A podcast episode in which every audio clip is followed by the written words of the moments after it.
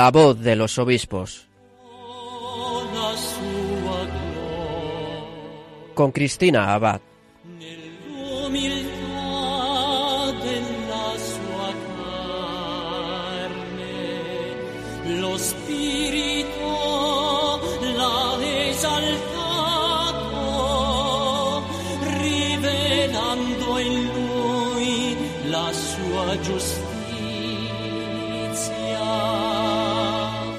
Buenas noches, querida familia de Radio María. Un cordial saludo de Cristina Abad en este nuevo programa de La Voz de los Obispos, el primero de este mes de mayo.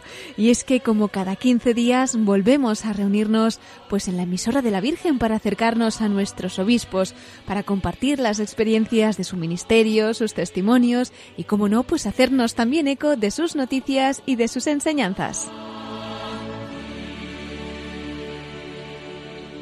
Les avanzo que esta noche vamos a tener un programa especial con un formato distinto al habitual, digamos, y es que nuestros obispos nos van a acercar a tres momentos importantes que estamos celebrando estos días. Por un lado, en este domingo queremos acercar la voz de nuestros obispos muy especialmente a los enfermos que nos están escuchando porque precisamente hoy estamos celebrando la Pascua del Enfermo. Ya saben que durante el año la Iglesia celebra dos días dedicados a los enfermos, ¿no? Uno es el 11 de febrero, en la fiesta de la Virgen de Lourdes, y el otro es la Pascua del Enfermo que estamos celebrando en este sexto domingo de Pascua. Bueno, pues esta noche tendremos la oportunidad de profundizar en el mensaje que nuestros obispos nos ofrecen para este día, especialmente para poder acompañar a las personas mayores, a los enfermos de la mejor manera, ¿no? Y viendo al mismo Cristo en cada persona que sufre. Pero además, como saben, mañana celebramos una fiesta bien importante, especialmente para nuestros queridos sacerdotes y, como no, para nuestros obispos, la fiesta de San Juan de Ávila. En todas las diócesis españolas, esta fiesta es una ocasión para celebrar la grandeza del don del sacerdocio, un día de comunión entre los sacerdotes con sus obispos, un día para recordar al patrono del clero español, maestro de santos, apóstol de Andalucía. Bueno, pues una de nuestras secciones va a estar dedicada a San Juan de Ávila para que podamos prepararnos bien para celebrar mañana su fiesta. Y en este primer programa de mayo, mes de María, como no íbamos a tener también una mención especial para la Santísima Virgen. Muchos estarán participando o al menos habrán oído hablar de esa peregrinación que está realizando la imagen de la Inmaculada traída desde Éfeso por toda España, la peregrinación Madre Ven esa peregrinación en la que los españoles queremos pedir la intercesión de la Inmaculada, nuestra patrona, en estos momentos difíciles, ¿verdad? Sabiendo que España es, pues como dijo San Juan Pablo II, tierra de María. Bueno, pues como algunos oyentes sabrán, la Virgen inició esta peregrinación desde la Basílica del Pilar de Zaragoza, precisamente desde ese lugar en el que la Virgen se le apareció en carne mortal al apóstol Santiago para alentarle en su tarea de evangelizar España. Bien, pues en nuestra sección final podremos escuchar las palabras que el arzobispo de Zaragoza, Monseñor Carlos Escribano, dirigió a la Virgen María en la misa de la Basílica del Pilar que él presidió antes de comenzar la peregrinación Madre Ven. Bueno, pues vamos a pedir nosotros también a la Virgen que nos acompañe durante este programa y de su mano comenzamos la voz de los obispos.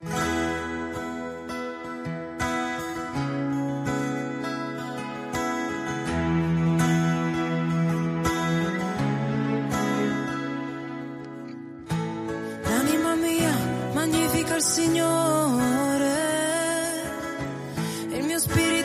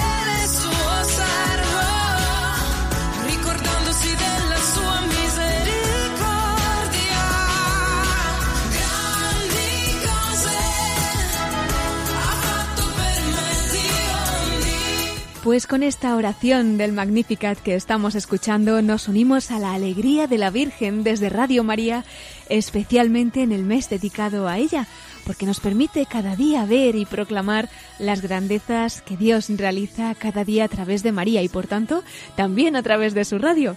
Como saben, estamos celebrando nuestra campaña de mayo. Ya mañana comenzaremos nuestra maratón especial para ayudar también a otros países a que llegue allí la radio de la Virgen. Pero bueno, esta noche todavía estamos en nuestra campaña de mayo y por eso me gustaría empezar este programa con una historia una de esas historias que manifiesta esas grandes cosas que Dios hace a través de su madre, valiéndose precisamente de su radio, de Radio María. Y aprovechando que estamos en la voz de los obispos, pues esta historia nos la va a contar un obispo de esta familia de Radio María, el obispo de San Sebastián, Monseñor José Ignacio Munilla. Quizá algunos de ustedes ya lo habrán escuchado porque él lo contó el viernes en su programa Sexto Continente y además lo hemos emitido también en alguna de nuestras campañas de mayo, ¿no? Pero como decía, ya que estamos en la voz de los obispos, pues yo creo que puede ser una oportunidad bien bonita para recordar esta historia y con ella pues parte de la misión que la Virgen lleva a cabo a través de su emisora. Escuchamos a don José Ignacio Munilla, obispo de San Sebastián. Voy a contar una anécdota, eh, una anécdota de lo que supone Radio María. Y yo, que es para mí, ¿no? De esas cosas que te ha dejado impactado. ¿eh? Y recuerdo que en una ocasión recibí una visita de una familia donostiarra que me dijeron, bueno, pues me contaron su historia. Y la historia fue que tenían al, al abuelo, ¿no? Pues en los últimos momentos de su vida estaba en casa en agonía y bueno, la familia no es que hubiese dejado de ser creyente, pero había abandonado la práctica religiosa, ya no sabían, no tenían la confianza para llamar a la parroquia, no acompañaron con los sacramentos, ¿no? Pues el fallecimiento del abuelo, no rezaron, no sabían rezar en torno a él, y entonces el padre, eh, con ese silencio tan difícil de alguien que está en agonía, le dice a su hijo, no le dice, mira, busca silencio, se hace duro cuando uno no sabe orar y le dio, le dio decir, oye, busca en la radio, busca música clásica, ¿eh? busca música clásica, algo que, que, llenase, ¿no? Y en esa, en esa búsqueda, música clásica, pues era de madrugada, ¿eh? pues allí salió un rosario, el rosario de Radio María. Y claro, pues se sintió el padre sorprendido y le dice, bueno, déjalo, déjalo. Déjalo que, bueno, pues allí de repente, pues se vieron en torno a los últimos momentos de, vida del abuelo con un rosario de fondo rezado por, por Radio María, ¿no? Y finalmente, pues el momento en que terminó el rosario, es un momento en el que ahí Juan Pablo II da la bendición y al dar la bendición murió el abuelo. Murió, claro, se quedó la familia, se quedaron muy impresionados de aquella de aquel, de aquel entrar por la chimenea, ¿no? de aquella circunstancia en la que ellos no habían sabido acompañar ese momento de la despedida de la vida del abuelo y de repente había pasado aquello, ¿no? que entra esa radio y que de repente al final le aparece el Papa y da una bendición y en ese momento fallece su abuelo. Bueno, pasó, hicieron los funerales y luego vinieron, claro, siguieron la pista, qué radio era esa, ¿no? Y, y vinieron a hacerme una visita me vinieron a hacer una visita de agradecimiento porque, porque, porque se dieron cuenta de que alguien había salido a, a buscarles, que ellos no habían sabido pues eh, preparar adecuadamente ¿no? pues el acompañamiento de la despedida de, un ser querido y, y, encontraron alguien ha salido en nuestra búsqueda. ¿no? Bueno, es una anécdota, pero creo que es una anécdota para ilustrar cómo nuestra Madre del Cielo está teniendo eh, una capacidad de, de servirse de esta radio para salir al encuentro de muchas almas. Entonces, te repito, existimos para evangelizar. Vamos a tomarnos en serio, cada uno la medida de su situación, sus posibilidades, la colaboración con Radio María. ¿eh?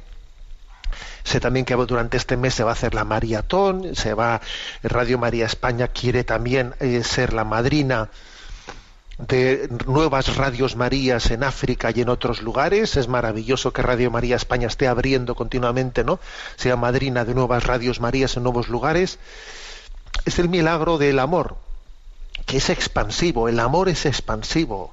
Cuando uno ama, eh, nunca tiene suficiente en su corazón, cada vez cabe más gente, ¿no? Bueno, pues os animo.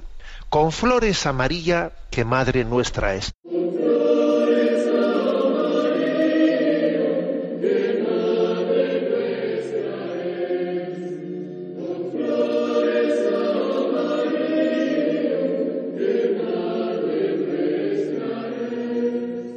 Impresionante historia, ¿verdad? La que compartía el obispo de San Sebastián, don José Ignacio Munilla, el pasado viernes en su programa Sexto Continente.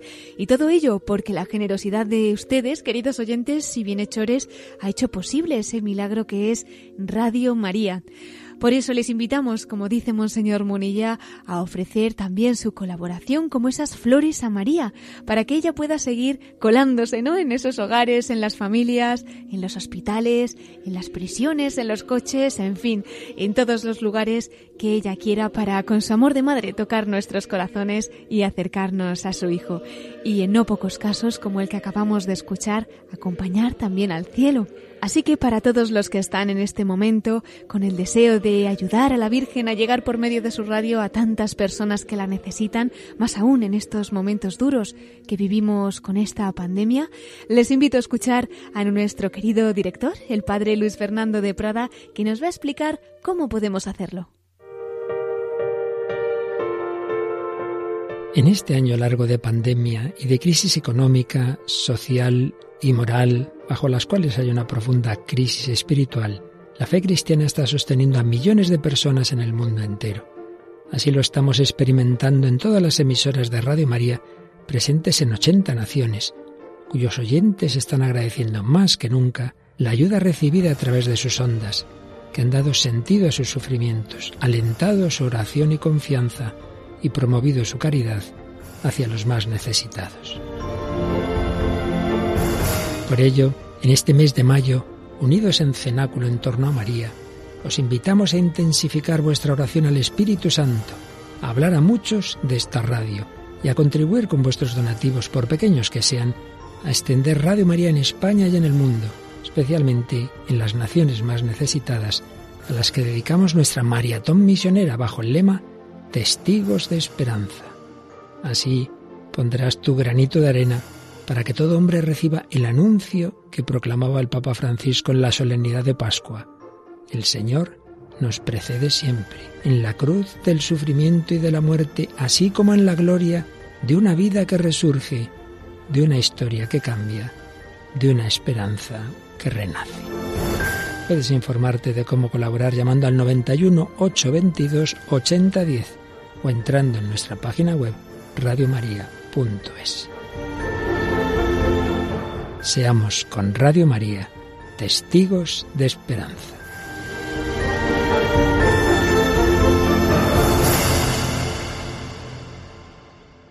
Pues así nos invita nuestro director, el padre Luis Fernando de Prada, a colaborar con la Virgen a través de Radio María para hacer que ella lleve la esperanza a través de su radio. Cualquier aportación, por pequeña que sea, es importante. Sus donativos, sus oraciones, cómo no, sus ofrecimientos. Bueno, la Virgen toma todas esas cosas para que esta radio siga alumbrando la luz de su Hijo y convirtiendo nuestros corazones, guiándonos en esta tierra y preparándonos para el cielo.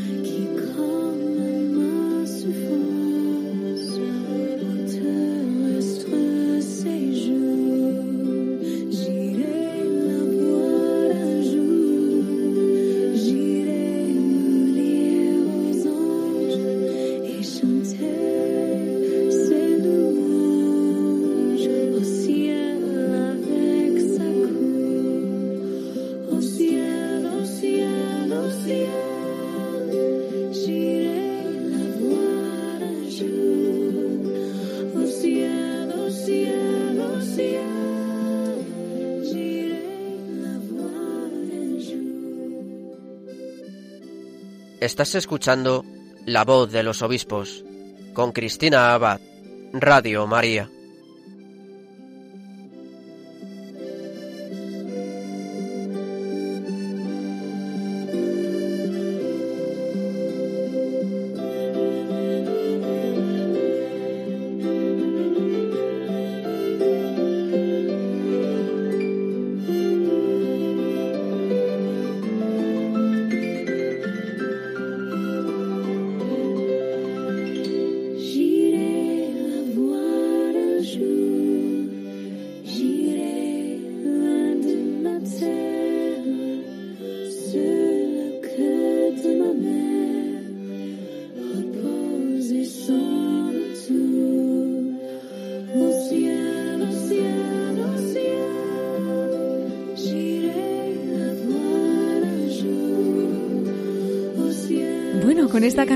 Nos aumentan aún más las ganas de ir al cielo para poder ver por fin a nuestra Madre, la Virgen María, ¿verdad? Pero bueno, hasta que lleguemos allí, le damos las gracias también por ese don que tenemos aquí en Radio María de estar siempre con ella dentro de su corazón y además, pues poder ser sus manos extendidas para llegar a tantas almas y de un modo particular pues para que esas manos extendidas de la Virgen lleguen a los enfermos, a cuantos están solos, a las personas mayores, en fin, a tantos que están sufriendo en este momento. A veces, como en esa historia que nos compartía el obispo de San Sebastián, cuando uno está acompañando a algún familiar en la enfermedad o en el sufrimiento de algún ser querido, puede ser que se pregunte cómo hacer para aliviar su dolor, para que al menos tenga algo de felicidad en medio de la cruz que atraviesa. Bueno, pues en este domingo en el que estamos celebrando la Pascua del Enfermo, les invito a escuchar al arzobispo de Tarragona, a Monseñor Joan Planellas. Él ha dedicado su mensaje de esta semana precisamente a este tema. Él nos va a introducir en esta Pascua del Enfermo que estamos celebrando y nos cuenta de qué modos podemos acompañar a tantos que están sufriendo. Escuchamos a Monseñor Joan Planellas, arzobispo de Tarragona.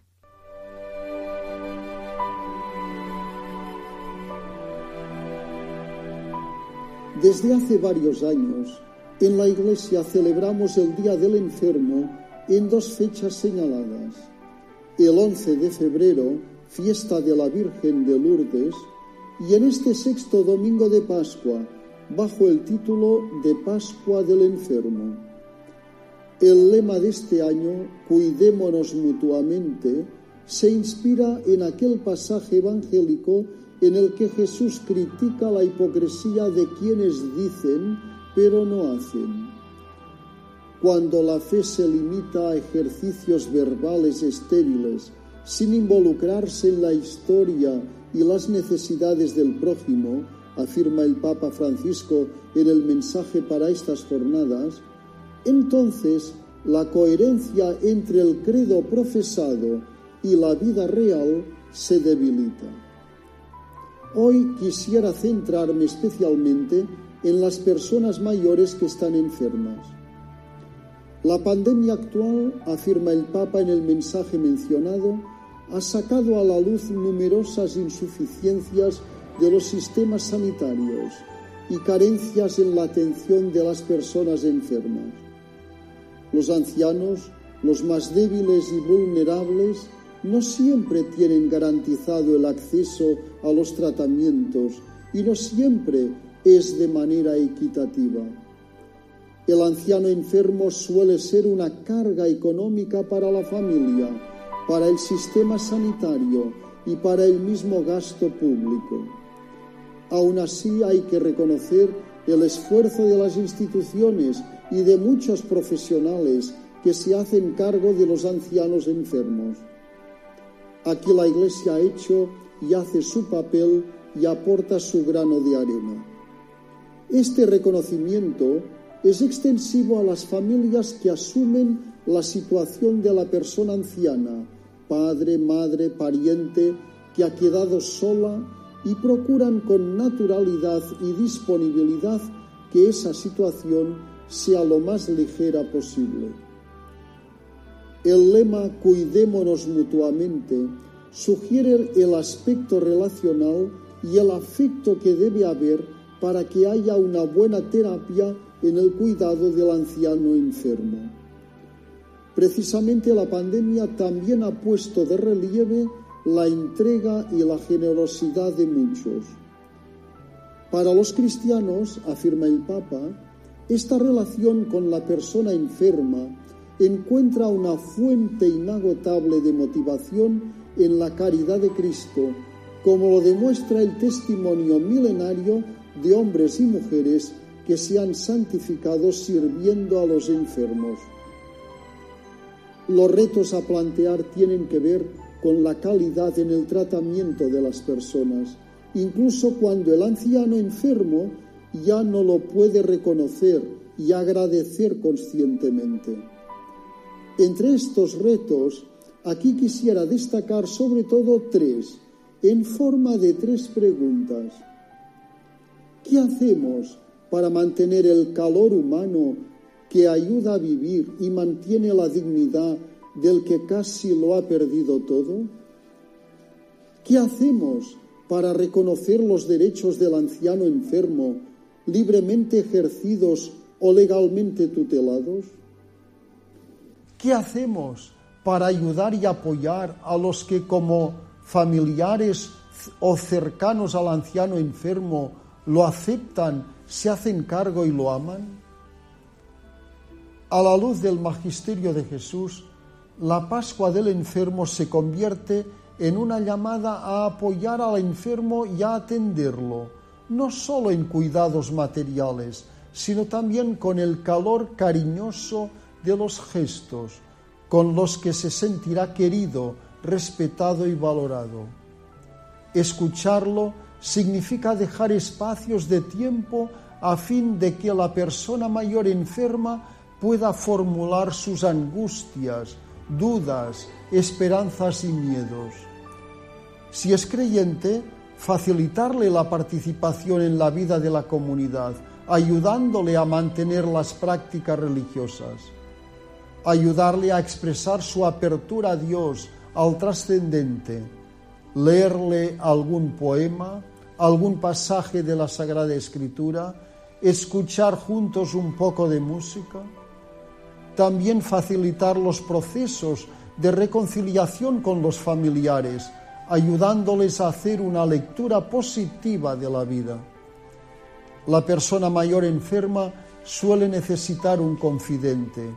Él lo escogerá, no le impongamos a nadie. Y también procuremos en la medida de lo posible que tenga vida social, que sienta el aliciente de vivir, que participe en alguna iniciativa comunitaria o social. Adiós y hasta la próxima si Dios quiere.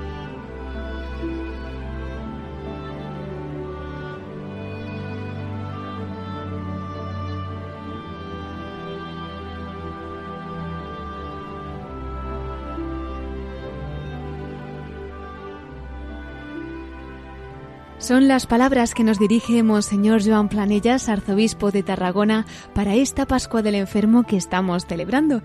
Y qué palabras tan necesarias, a que sí, para estos tiempos que vivimos de pandemia, en los que aún hay más enfermos, más personas que se preparan para partir a la casa del Padre. Pues agradecemos al obispo de Tarragona este mensaje que viene a iluminar esta realidad a veces tan dolorosa y al mismo tiempo tan fecunda al participar de la cruz de Jesús. Y precisamente de ello nos habla también el arzobispo de Barcelona y presidente de la Conferencia Episcopal Española, el cardenal Juan José Omella. Nos lo cuenta en la carta que ha preparado para este domingo y justamente en el contexto de la Pascua del Enfermo. Él nos ayuda a descubrir que cuando estamos junto al enfermo, estamos junto al mismo Jesús. Y nos lo explica a través de un cuento. Ya verán qué bonito. Nos lo relata el mismo cardenal Juan José Omella, arzobispo de Barcelona.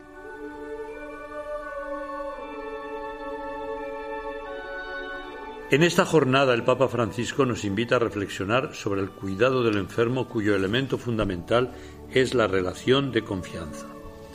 Para la campaña del enfermo de este año, el Departamento de Pastoral de Salud de la Conferencia Episcopal Española ha propuesto el lema Cuidémonos mutuamente. A propósito de este precioso lema, quisiera compartir con vosotros un cuento que llegó a mis manos hace unos meses. La historia sucedió hace cientos de años en un lejano pueblo donde vivía un hombre que tenía fama de santo. Aquel hombre irradiaba una gran paz y serenidad y trataba a todo el mundo con paciencia y amabilidad.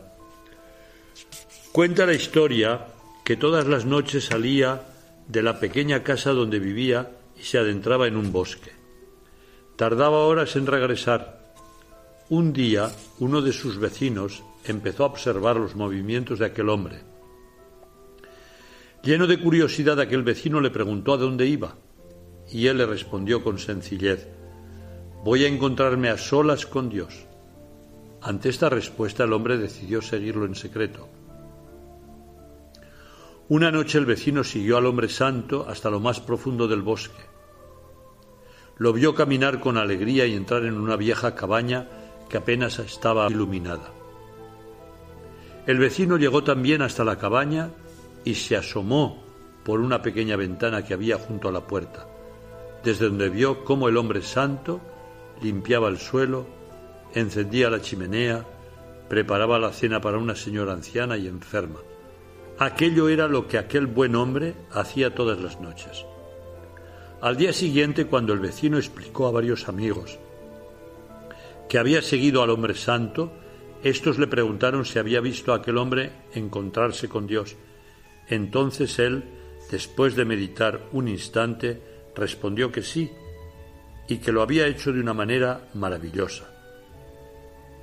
Esta entrañable historia nos puede ayudar a estar más cerca de todos nuestros hermanos enfermos.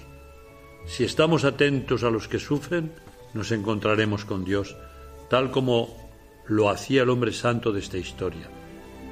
Pidamos al Señor que nos abra los ojos para poder ver en cada persona vulnerable a un Hijo de Dios. El cuento nos ayuda también a valorar la importancia de cuidar a los demás. Todos somos vulnerables y podemos enfermar. Si nos cuidamos mutuamente, sanaremos nuestro mundo. Dice el Papa Francisco que la relación de cuidado es una regla de oro que trae consigo salud y esperanza para todos. También estamos llamados a ser cercanos a los que sufren como comunidad. Ojalá con la ayuda del Espíritu Santo seamos capaces de crear comunidades que no excluyan a nadie y que acojan especialmente a los más frágiles. Una sociedad es humana en la medida en que sabe cuidar a sus miembros más necesitados. Queridos hermanos y hermanas, Cristo es la esperanza de los enfermos en medio de la enfermedad y la soledad, sigue diciéndonos, he resucitado y vivo a vuestro lado. Que María sostenga nuestra fe y nos ayude a cuidarnos los unos a los otros con amor fraterno.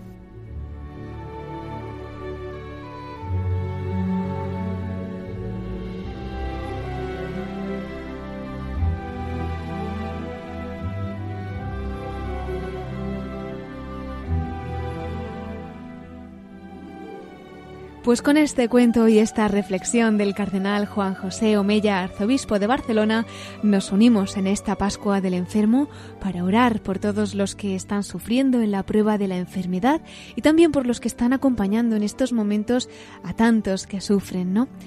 Como nos ha dicho el cardenal Omella, Cristo es la esperanza de los enfermos, porque aún en medio de la enfermedad, de la soledad, nos sigue diciendo que ha resucitado y que está a nuestro lado pues nos unimos también a esta petición que ha hecho el arzobispo de Barcelona de que la Virgen María sostenga nuestra fe y que ella nos ayude a cuidarnos con su mismo amor materno. Si les parece, podemos rezar juntos un Ave María por todos los que ahora mismo están sufriendo, para que especialmente los que están más solos sientan en este momento el abrazo de la Virgen, que como madre nos consuela y nos llena de paz al pie de la cruz rezamos con corazón de niño, como la pequeña que canta este Ave María, porque al fin y al cabo, cuando nos escucha la Virgen, pues siempre lo hace como la mejor madre que atiende a su hijo. Rezamos juntos.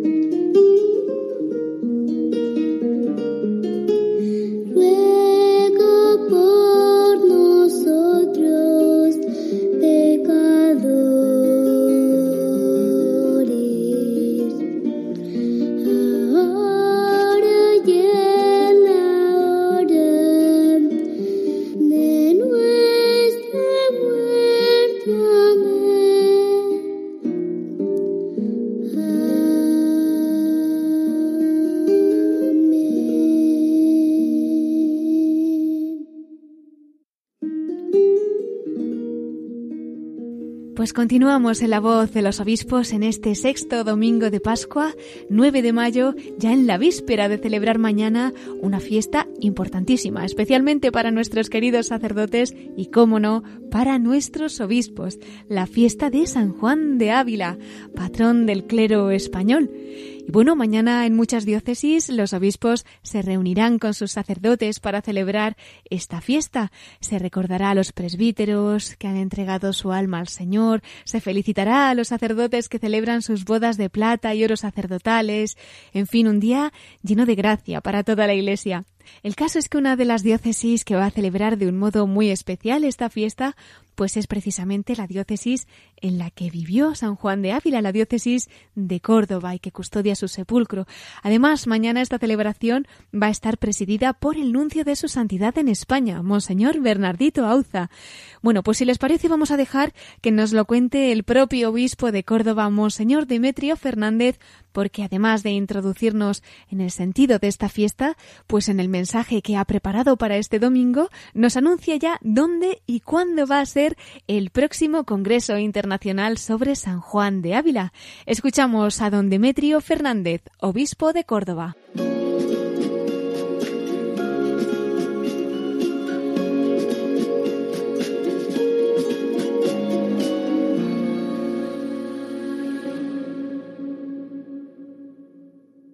San Juan de Ávila.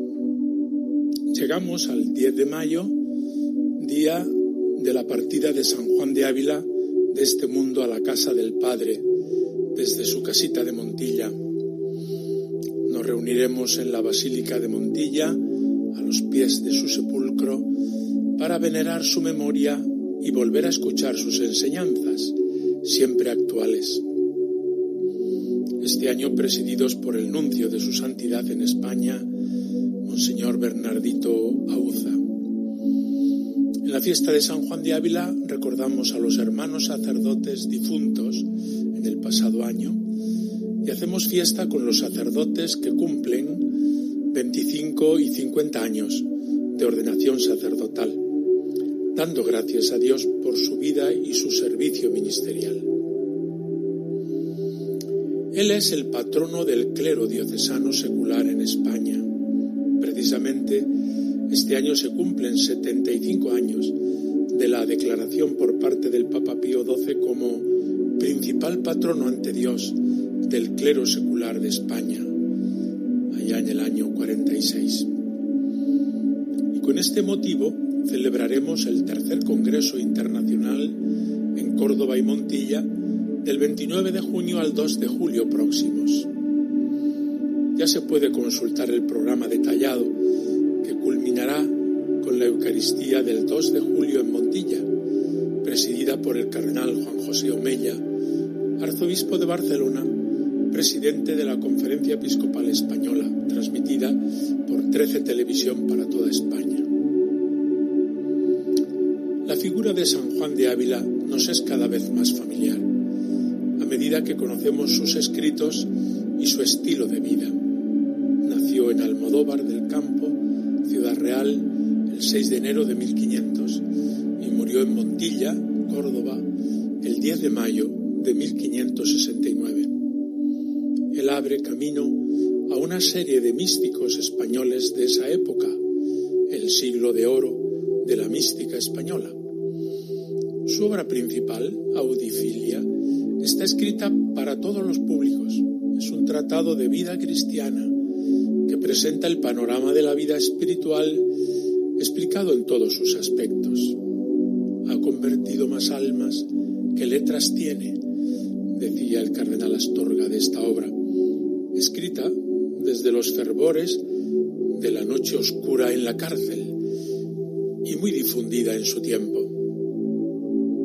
Otra obra pequeña pero densa y sublime, es el Tratado del Amor de Dios, el santo doctor del amor divino expone con resonancias místicas el amor de Dios como único motor de la redención. Solo el amor ha sido el motor del corazón de Dios para realizar la obra de la redención. Y en Cristo amó más que padeció, afirma al contemplar la pasión del Señor. Ni venganza, ni justicia vindicativa, ni ira, solo el amor. Dios no hay otra cosa. La novedad de San Juan de Ávila consiste en acentuar esta profunda convicción propia de la escritura y de toda la tradición de la Iglesia en un contexto luterano que nos presentaba un Dios justiciero. La postura de Lutero ha dado lugar posteriormente al ateísmo, mientras que la postura católica que San Juan de Ávila proclama en este tratado es el que ha puesto delante de los ojos la misericordia de Dios, que tomará formas diferentes en el futuro, como la devoción al corazón de Jesús, la divina misericordia, etc. Y la doctrina abundante sobre el sacerdocio ministerial. En un contexto de relajación de las costumbres del clero, San Juan de Ávila urge a la santidad de los sacerdotes, viviendo en primera persona un estilo de vida que suscita seguidores. La escuela sacerdotal habilista, como una oleada de santidad que reforma la Iglesia en sus cimientos.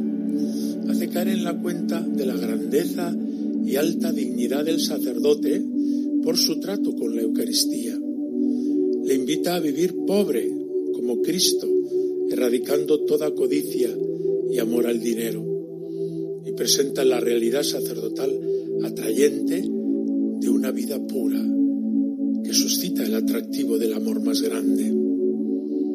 San Juan de Ávila proyecta una reforma de la Iglesia que comienza por la santidad de los sacerdotes y el fervor en los seminarios.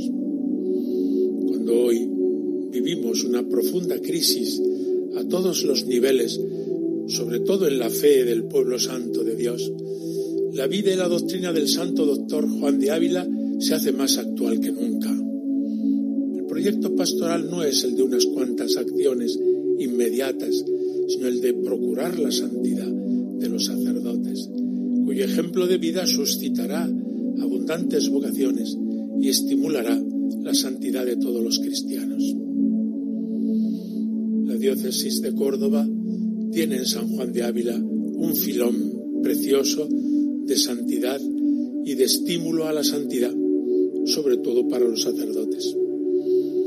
La diócesis de este clericus cordobensis está llamada a brillar en el mundo por la santidad de la Iglesia y por el celo ejemplar de sus ministros, como rezamos en la oración colecta.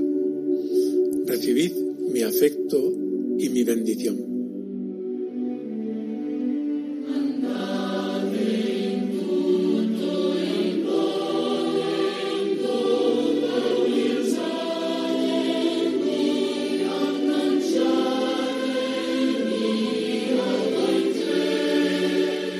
Pues este ha sido el mensaje del obispo de Córdoba, don Demetrio Fernández, para esta víspera de la fiesta de San Juan de Ávila, que celebraremos ya mañana, y de un modo particular, pues que celebrará la Iglesia en Córdoba. Como nos ha dicho don Demetrio Fernández, en San Juan de Ávila tienen los sacerdotes un filón precioso de santidad. Pues al patrono del clero español le pedimos que interceda por todos los sacerdotes y, como no, por nuestros obispos.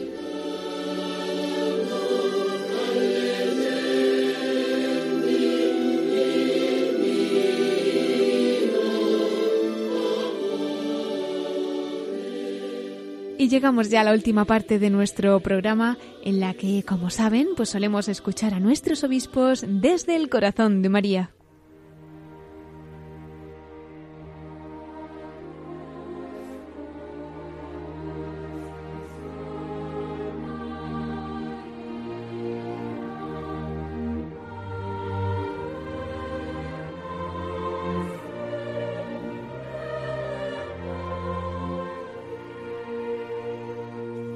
Y como avanzábamos al comienzo de nuestro programa en este mes de mayo, ha comenzado la peregrinación Madre Ven, una peregrinación con la imagen de la Virgen Inmaculada que ha sido bendecida en Éfeso por el obispo de Esmirna y que está peregrinando por diversos lugares de España para pedir la intercesión de la Virgen en estos momentos tan duros que atraviesa nuestro país.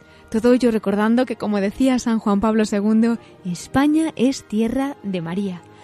Durante estos meses, eh, la imagen de la Inmaculada va a ir visitando muchos lugares de nuestra nación, va a ir pasando también por los santuarios más importantes de España y como ha comentado en uno de sus escritos con motivo de esta peregrinación el arzobispo de Pamplona y obispo de Tudela, Monseñor Francisco Pérez, la Virgen derramará muchas gracias con esta peregrinación.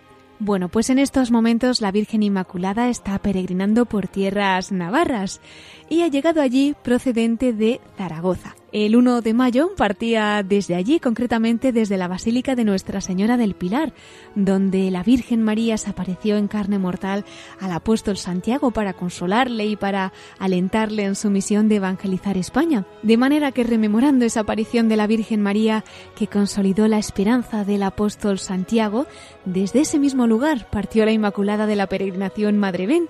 La misa que se celebró antes de su partida estuvo presidida por el arzobispo de Zaragoza, por Monseñor Carlos Escribano. No les quiero yo contar más porque quería invitarles a escuchar parte de su homilía. Yo creo que en este domingo de mayo pues las palabras de Monseñor Escribano nos pueden ayudar a adentrarnos en el corazón de María. Lo escuchamos.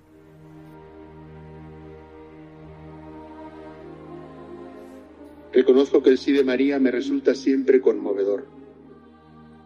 Es un sí lleno de valentía y de gracia. Es un sí que cambia su historia personal y la historia de los hombres, y fue capaz de conmover el corazón mismo de Dios, asumiendo con libertad el designio que Dios le proponía.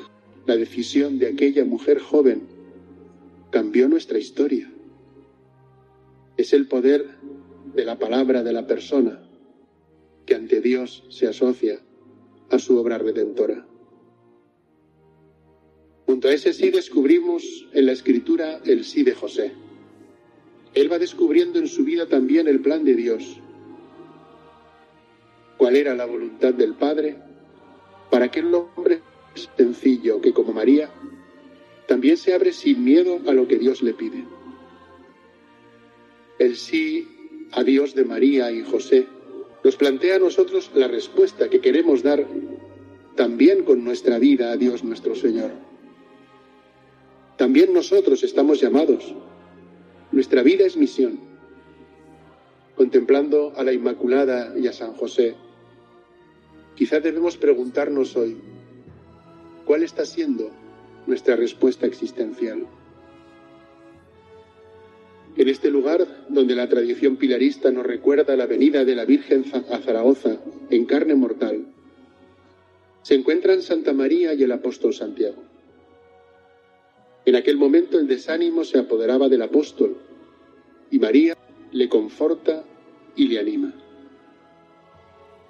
También a nosotros el Señor nos pone delante de situaciones complejas y confía en nosotros para dar respuestas audaces en un momento en el que la evangelización se presenta compleja y apasionante por igual.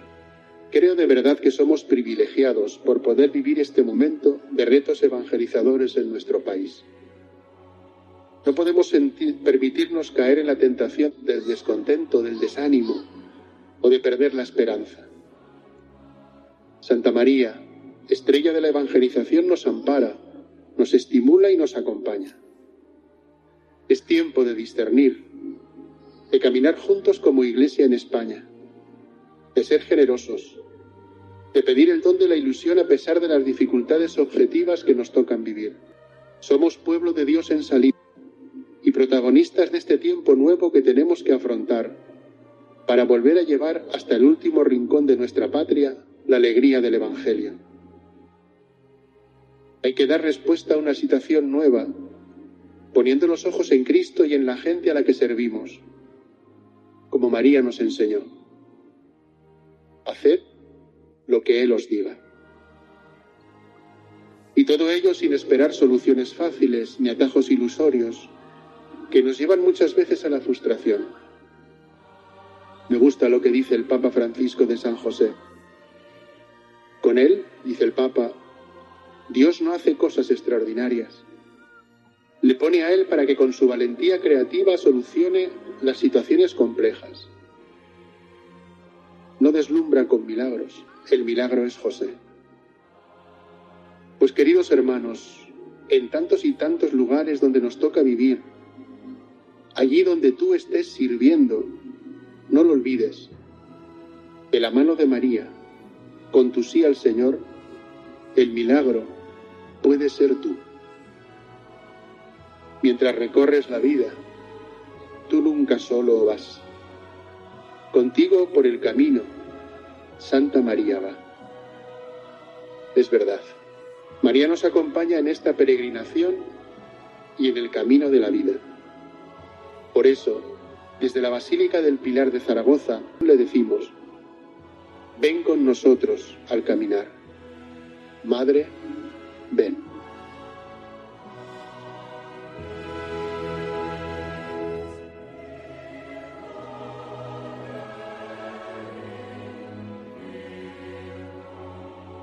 Pues uniéndonos a la petición del arzobispo de Zaragoza, don Carlos Escribano, y unidos a la Inmaculada en esta peregrinación por España, le decimos también nosotros, Madre, ven.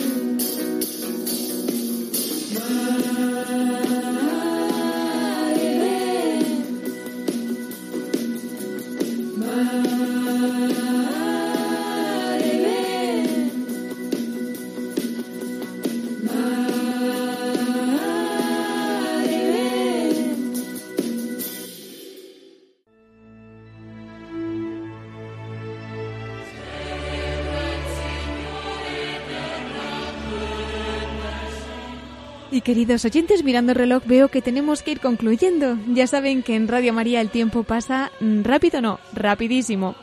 Les recuerdo nuestro correo electrónico para todos aquellos que nos quieran escribir. Lo pueden hacer a la voz de los obispos arroba radiomaria.es. Si prefieren hacerlo por correo postal, también nos pueden enviar sus cartas a Paseo de Lanceros, número 2, planta primera, 28024, Madrid. Les recordamos que pueden encontrar este y todos nuestros programas en el podcast de Radio María.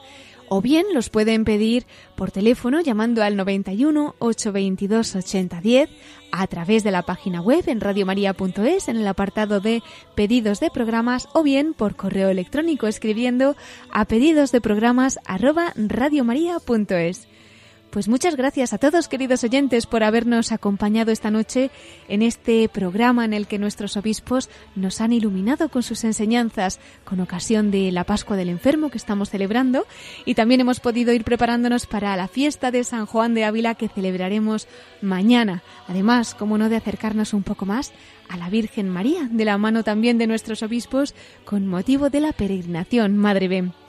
Gracias a ti también, Miquel Bordas, que hoy estás ahí al margen de los micrófonos, pero siempre colaborando en la producción del programa. Pues nos despedimos, les espero en 15 días, si Dios quiere, a las 9 de la noche, a las 8 en Canarias. Ahora les dejamos con más noticias en el informativo de Radio María. Un cordial saludo de Cristina Abad. En los corazones de Jesús, José y María nos unimos hasta dentro de dos semanas, en la voz de los obispos.